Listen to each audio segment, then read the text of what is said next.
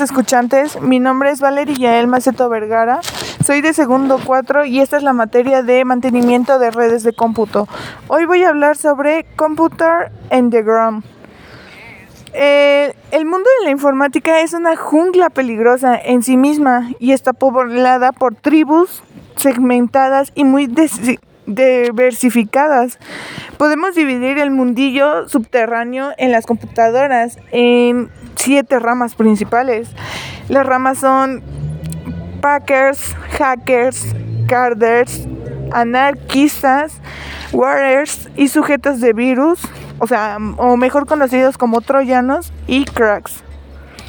Bueno, yo les voy a hablar un poco acerca de cada tipo para que tengan más conocimiento de cada uno. Los Packers, también referidos como Packers, el término hace referencia indirecta a freak, o sea, fenómeno. Estas personas se ocupan de la red telefónica, quieren aprender todo lo que se pueda acerca de ello, quieren controlarlo, lo cual los lleva a hacer llamadas telefónicas gratis. Esto es ilegal, niños y niñas. Los grupos de Packers se acudrillan a menudo y forman un grupo organizado y publican artículos sobre el tema. Es como si estuviéramos hablando de los famosos anónimos que hacen de todo y nadie los encuentra. Bueno, la segunda rama se llama hackers.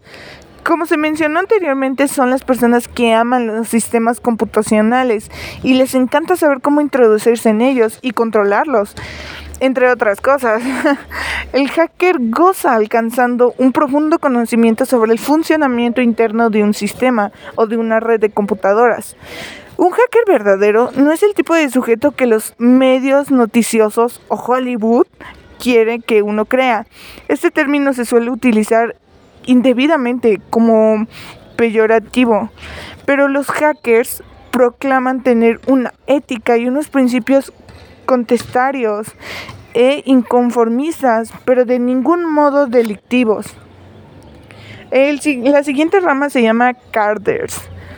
Son tarjeteros.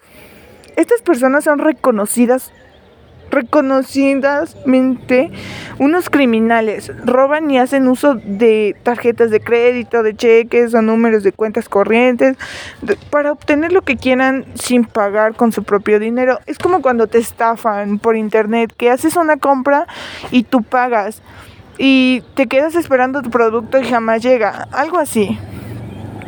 Una de las campañas promovedoras de conexión a Internet más importantes de Estados Unidos, que es la OAL, America Online, tiene en su base de datos miles de cuentas creadas fraudulentamente, método de pago a través de tarjetas de crédito, la víctima inocente que llama a servicio al cliente para reclamar los cobros hechos a su tarjeta no es responsable de los cargos no autorizados. Así es que el banco tiene que comerse ese mole, pero por eso es que están asegurados. Además, la OL debe reembolsar el dinero mediante un AFIT y terminar la cuenta abierta de manera fraudulenta.